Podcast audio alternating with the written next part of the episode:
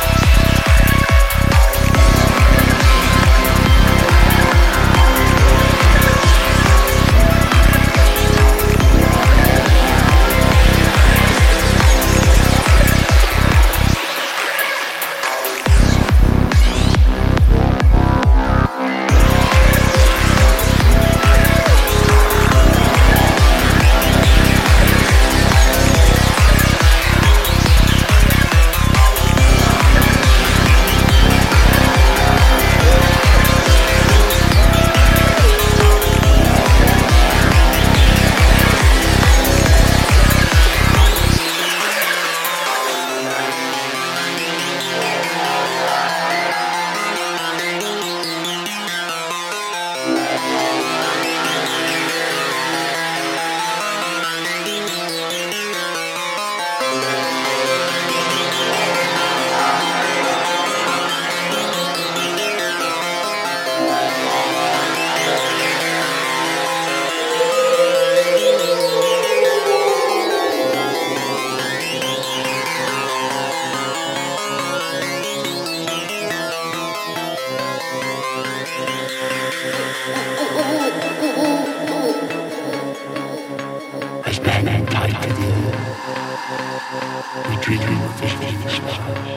As men and tied to the stars,